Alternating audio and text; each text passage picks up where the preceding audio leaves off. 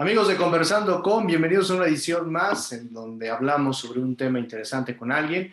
Y el día de hoy, encantado de recibir a egresados de Ibero Puebla y estoy con Manuel Alejandro Gutiérrez León. ¿Cómo estás, Manuel?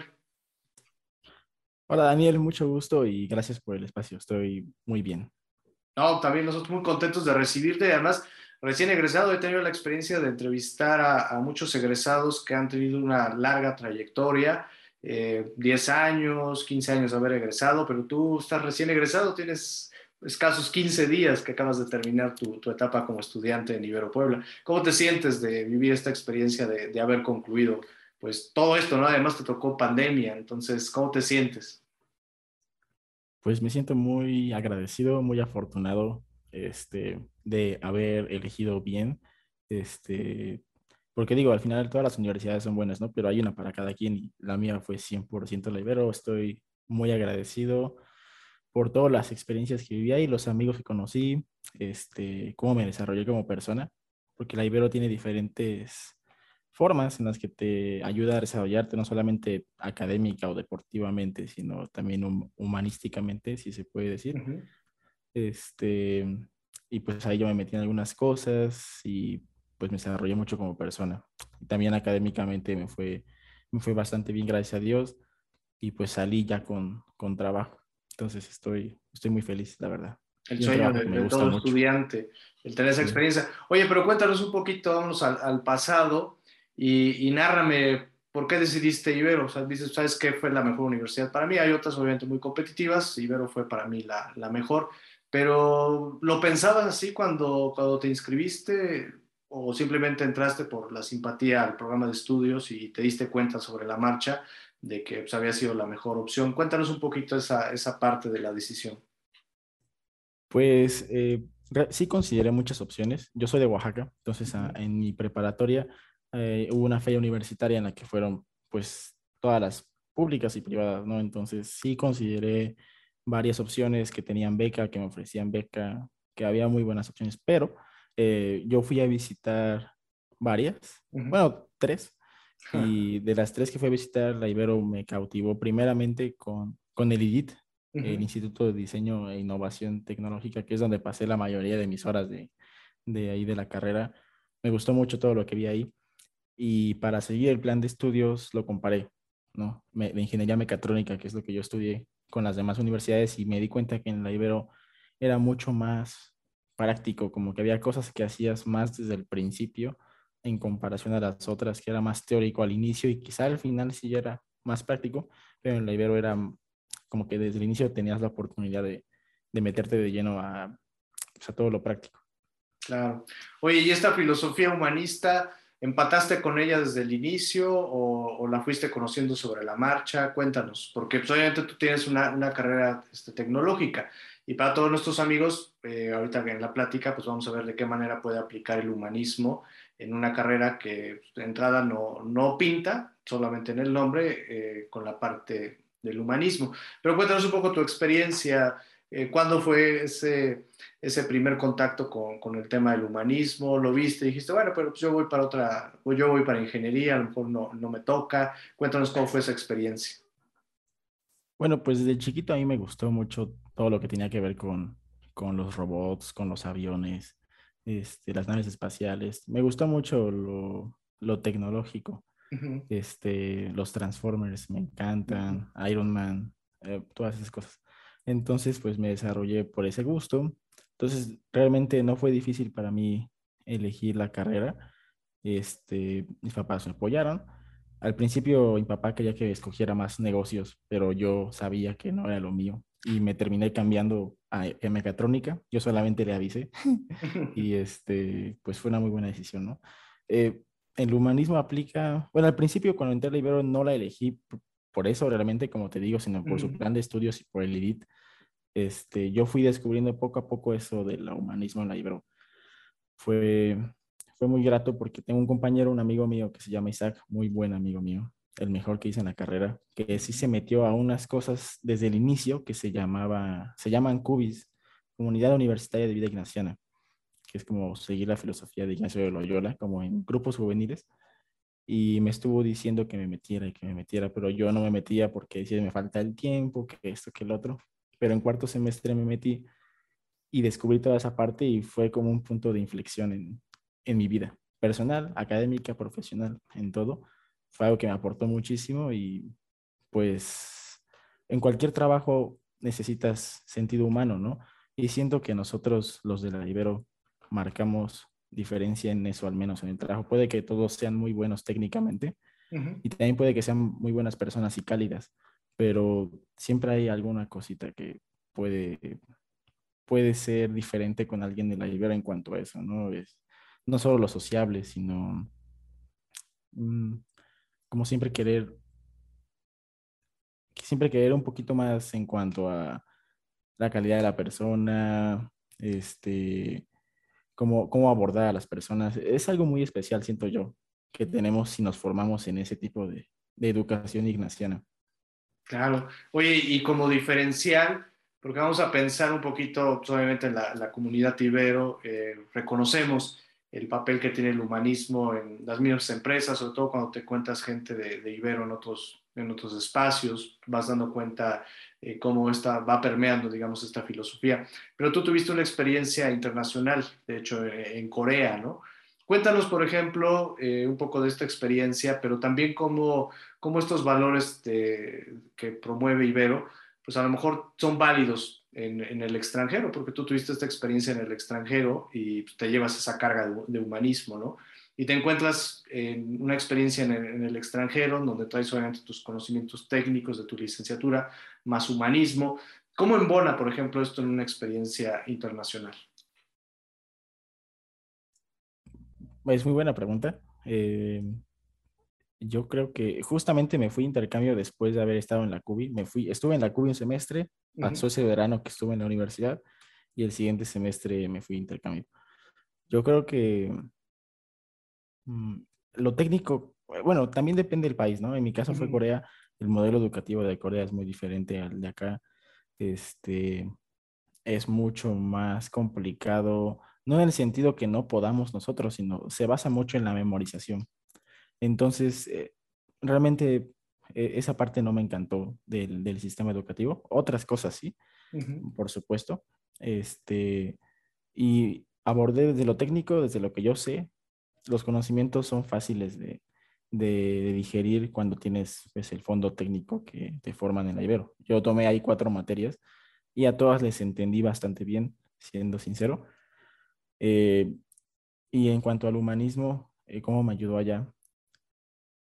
A, ser abierto y decir necesito ayuda en, ciertas cosas, ¿no? De, porque muchas veces si te vas a intercambio, hay algunas personas que yo también me la pasé mal en ciertos ratos, no es normal, pero hay gente que igual y se queda estancada y o hay gente que le va muy bien desde el principio, ¿no? Pero hay cosas eh, en cuanto a la escuela, en cuanto a la cultura, que fueron un shock para mí. Y pues haciendo como amigos que están en la misma situación que tú, este, pues sale uno adelante y te la pasas muy padre, ¿no?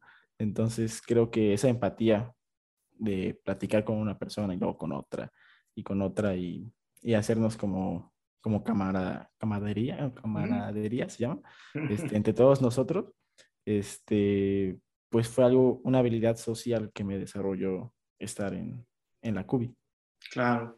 Oye, ¿qué tal se ve el nivel de México, por ejemplo, en, esta, en esta licenciatura? Ya teniendo esta experiencia de, intercambio? ¿Cómo, ¿Cómo, andamos de, de, nivel? Pues es que te digo, es como una métrica diferente. Entonces, eh, para, para, lo que estamos en México, yo creo que lo, lo, que yo, en lo que yo me formé en la Ibero es muy bueno y también depende mucho de cómo aprovechas tú los recursos que tiene la universidad. Todas las universidades pueden tener muchos recursos a disposición, pero la Ibero tiene muchos, de verdad, bastantes, ¿no? Y yo los yo los aproveché y eso es algo que creo que me hizo un poco, un poco la diferencia.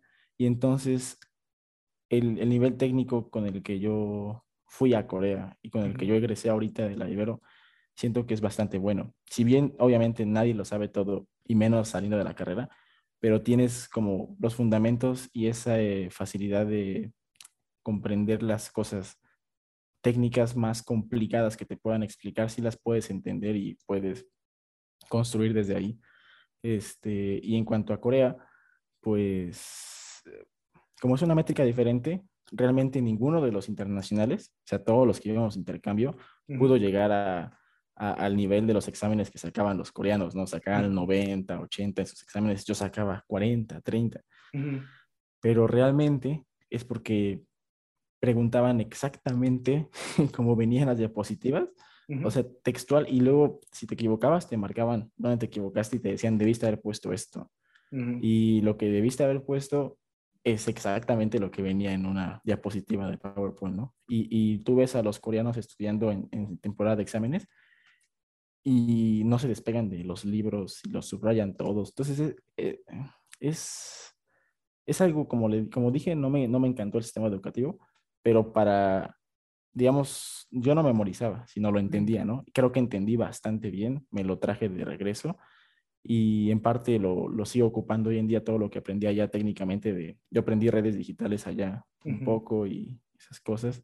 Entonces aprendí bien y siento que lo puedo aplicar bastante bien en lo que hago hoy en día este pero sí el nivel el, digamos la métrica es diferente. Entonces no hay como un punto de comparación diría yo en cuanto a eso interesante porque al final de cuentas no te dejas influenciar por por una, una, metodología que pues obviamente es válida para ese país, que funciona así la gente, así funciona culturalmente, no tenemos como las bases como para decir quién sea mejor, somos distintos porque somos países con metodologías diferentes, pero tú vas a hacer lo tuyo, eh, aprendes como aprendemos acá, te llevas lo mejor con, con tu experiencia de aprendizaje.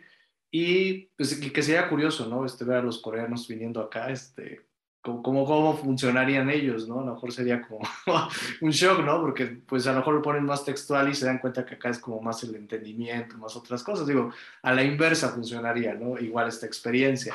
Y bueno, pues te traes lo, lo mejor de, Corea, pero después tienes otra experiencia internacional que esta, esta me encanta, ¿no? Que es el International Air and Space Program 2021. Cuéntanos un poquito de, de esta experiencia, cómo, cómo se dio.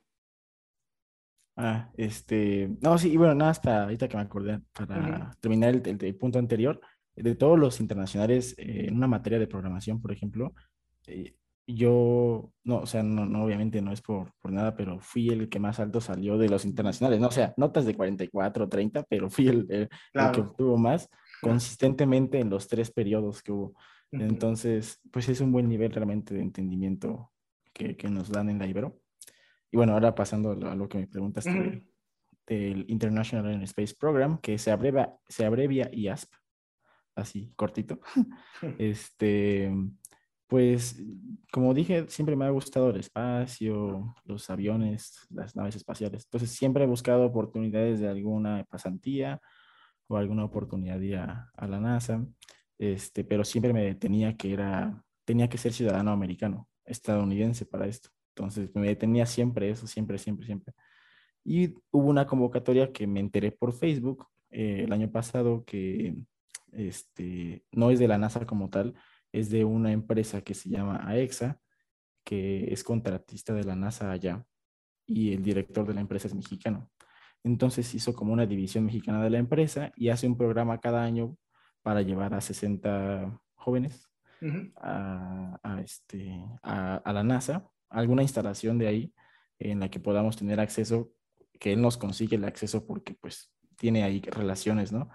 Este, entonces nos lleva a experimentar pues ciertas cosas eh, educacionales, recreativas de cómo es aprender sobre ingeniería aeroespacial, algunas vivencias eh, de cómo se siente la gravedad en otro, en otro lugar, ¿no? Muy, muy padre.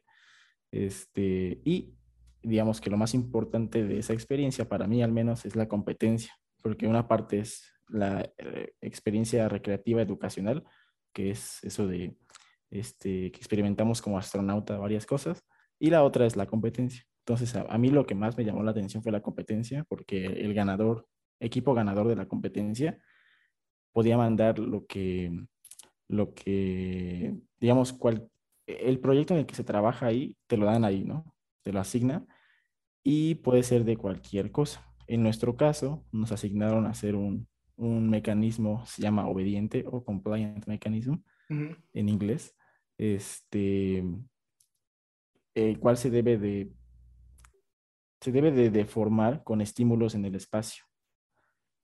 Y como que sea responsivo a los estímulos. Si hace calor, se pone de una forma, si hace frío, de otra, ¿no? Y debe ser de una pulgada de diámetro, muy chiquito. Entonces ese fue nuestro reto. Nos dividieron en ocho equipos, entre todos los que fuimos, que son 60 cada año, pero por cuestiones del COVID en el 2020 se canceló.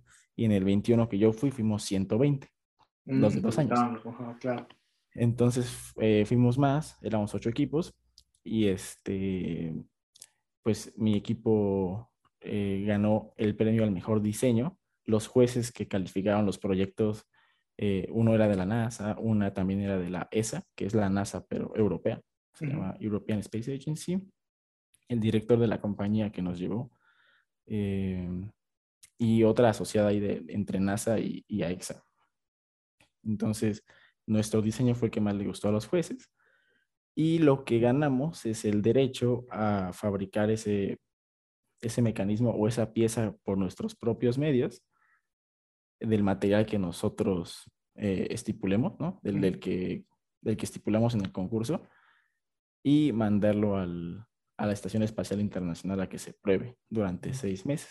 Entonces, esa parte, eh, en mayo nos dijeron, no, pues tales fechas son las que tenemos para que entreguen y entre mi equipo y yo discutimos a ver qué escuela o qué empresa nos podía ayudar a manufacturar, porque es una, es una pieza muy pequeña de un material muy raro, entonces era bastante extraño y, y difícil manufacturarlo.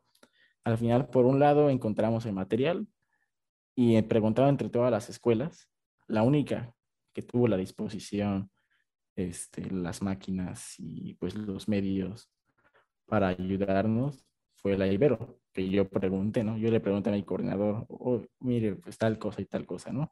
¿Se puede hacer en la Ibero? Y me dijo, sí, sin problema, ¿no?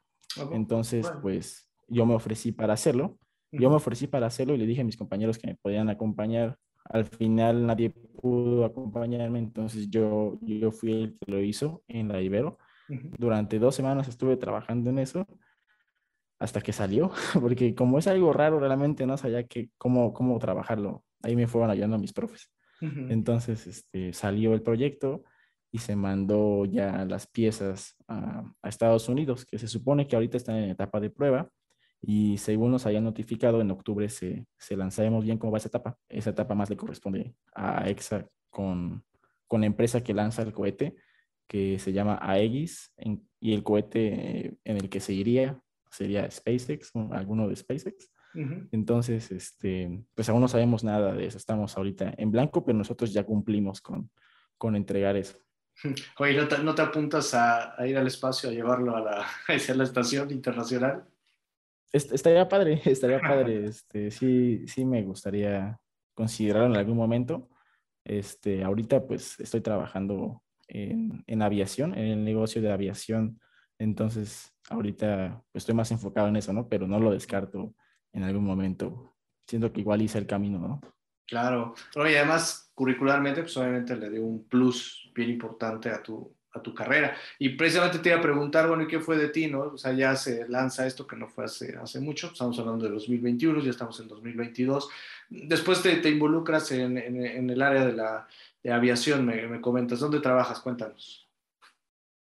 Este, la escuela me, bueno, yo, yo quería incursionar en el área de aviación y este, la escuela me linkeó con, con una manufacturera de, de, partes de avión de Querétaro. Entonces me fui para allá, este, bueno, me, me, vine para acá, estoy en Querétaro este, y trabajé ahí en mis prácticas durante seis meses. Sin embargo, me di cuenta que la manufactura de aeronáutica no es lo mío, no es lo que me llena. Yo, yo quiero diseñar entonces, este, ya sea mecánica o, de, o, electrónicamente, mecánicamente o, o, de software, o sea, programación.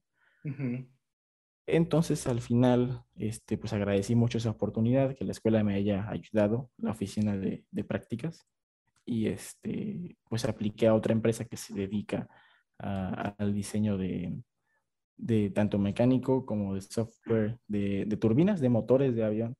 Y entonces ahí estoy ahorita estoy ahí trabajando en, en, en aviación en turbinas. Oye, pues muy, muy interesante. Eh, toda la, vivencia que has tenido en estos años, eh, fuertísimo, ¿no? O sea, Corea, este, viajar a Estados Unidos, ganar para desarrollar este, este proyecto, crearlo en, Ibero Puebla, este, pues en breve pues, se lanzará al espacio y bueno, pues ahí, ahí vendrá otra historia. Y además, pues la, la misma Ibero te conecta, ¿no? Para, para dedicarte a lo que tú quieres hacer creo que fue una, una, una, gran decisión, digo, por lo que tú nos cuentas, ¿no? Como testimonio, no es, no es, como discurso publicitario, sino tú mismo nos fuiste narrando esto y las veces en las que la Ibero intervino contigo en algo, ¿no? Este, pero pues, obviamente también celebrar mucho en ti, pues el, el ímpetu, el emprendimiento, el, moverte, que también este, pues es, es mucho valor en, tu historia de éxito. Y, y fantástico, o sea, todo lo, todo lo que has logrado. ¿Con qué te quedas de esta experiencia de, de haber estudiado en Ibero Puebla? Pues me hubiera gustado que hubiera sido más, o sea, me quedé con ganas de más, ¿no? Este, pero sí, o sea, algo que se me olvidó mencionar es que como yo, yo tengo beca, al irme de intercambio, pues fui, me fui pagando lo mismo que pago en la Ibero porque fue un convenio. Es un convenio que tiene la Ibero con, con la Universidad de Corea y con muchas otras, ¿no? Este, y cuando me fui a, a la competencia de Estados Unidos, la Ibero me pagó los boletos de avión. Entonces, siempre me han apoyado y de hecho creo que pueden apoyar a a quien se acerque, ¿no? A algún alumno que se acerque y necesite el apoyo para algún, algún emprendimiento, este, siempre tienen las puertas abiertas. Es algo que yo lo, lo quería decir, ¿no? La Ibero, como dije, la diferencia igual que tiene ante todas las demás universidades es la apertura que tiene para apoyar a los alumnos. Yo pregunté, ¿no? ¿Podemos hacer esto? Y realmente no me dijeron, sí sabemos cómo, pero me dijeron, pues lo averiguamos, ¿no? O sea, ahí vemos cómo lo hacemos, pero lo hacemos ahí tienes todas las máquinas para que las uses, este, cualquier cosa, ¿no? Aunque ni siquiera la sepa usar, hay algún amigo que lo sabe usar, algún profesor que la sabe usar. Entonces siempre hay esa disposición de la Ibero por, por ayudar, al menos en, mi experiencia puedo decir que siempre están abiertos a apoyar a los alumnos, cosa que no he visto en otros lados. Y este, pues sí, me, me quedé con ganas de, de más tiempo ahí. Yo ahí también jugué tenis, me metí a baile, como que cambió mi vida en todos los aspectos. Y, también en la cuestión profesional me, me hicieron que viniera para acá donde yo quería. Al final no me quedé en esa empresa, pero sí fue un comienzo que yo creo que sin haber estado ahí, quizá no tendría el, el trabajo que hoy tengo. Entonces, pues en todo me, me han apoyado y, y creo que la cuestión nada más es acercarse acercarse a, ya que estás ahí como alumno, y preguntar y preguntar y preguntar cosas. Vale, qué, qué, interesante toda esta, toda esta cuestión que nos narras. Oye, pues prácticamente estamos por concluir eh, el programa de hoy. Eh, ¿Cuáles son las redes sociales? Por si hay personas que quieran contactarte, que solamente pues, mismos, eh, personas que estén ahí en Ibero, que a lo mejor digan, oye, pues, este, ¿con quién viste? O personas obviamente que escuchando esta historia, pues laboralmente también a lo mejor quieren platicar contigo. ¿Cuáles son tus redes sociales para que te podamos seguir? Pues si gustan les puedo dar la que he estado más activo últimamente, irónicamente, es LinkedIn o LinkedIn, como le digan. Este, y pues mi nombre completo es como me pueden encontrar ahí. Yo me llamo Manuel Alejandro Gutiérrez León, con Z, Gutiérrez con Z. Y pues este, o, o arroba malexandergl76, son las, cualquiera de las dos en LinkedIn. Y pues por ahí es la red que, que más ocupo ahorita y más fácil que, que, nos pongamos en contacto, además que es como la más este, profesional. Claro, está bien. Ese es el contacto para que ustedes puedan eh, platicar con él. Y también eh, hacerte la invitación para que en cuanto tengas noticias de este material, cuando ya se haya aprobado, pues nos, nos platiques en qué va la historia. Este, yo creo que va a estar padrísimo el que nos vayas diciendo pues, cómo va este, este proyecto alterno. Oye, ¿crees que o, o, te interesaría? Digo, yo creo que todo el mundo le, le interesaría, pero regresar a esta, a esta carrera espacial, este, ya que tuviste esta oportunidad de estar ahí, eh, y bueno, pues el material obviamente se va a mandar al espacio. Eh, pues tú participas, ¿no? Y, es más, pues hasta, hasta la Ibero hace por ahí toda esta manufactura. ¿No te interesa regresar por ahí o simplemente dijiste, bueno, estuvo bien como experiencia, pero ahora sí, sí me late lo que estoy haciendo aquí en México?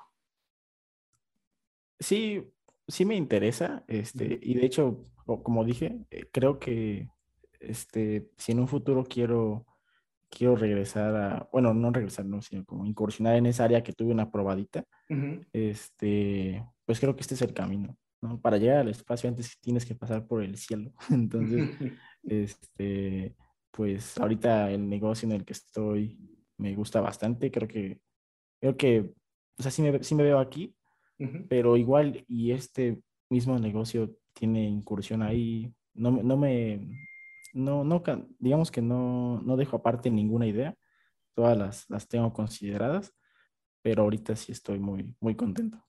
Perfecto. Bueno, pues ahí está la historia de Manuel Alejandro Gutiérrez León, egresado de, de, Ibero Puebla, recién egresado y con una historia de experiencias padrísimas. Pues muchísimas gracias, Manuel. Te agradezco que hayas estado con nosotros el día de hoy compartiéndonos toda esta experiencia de, de Ibero Puebla. No, gracias a ti, Daniel. Y gracias también a ustedes que le dieron clic a la entrevista. Mi nombre es Daniel Fajardo y nos vemos en la siguiente edición.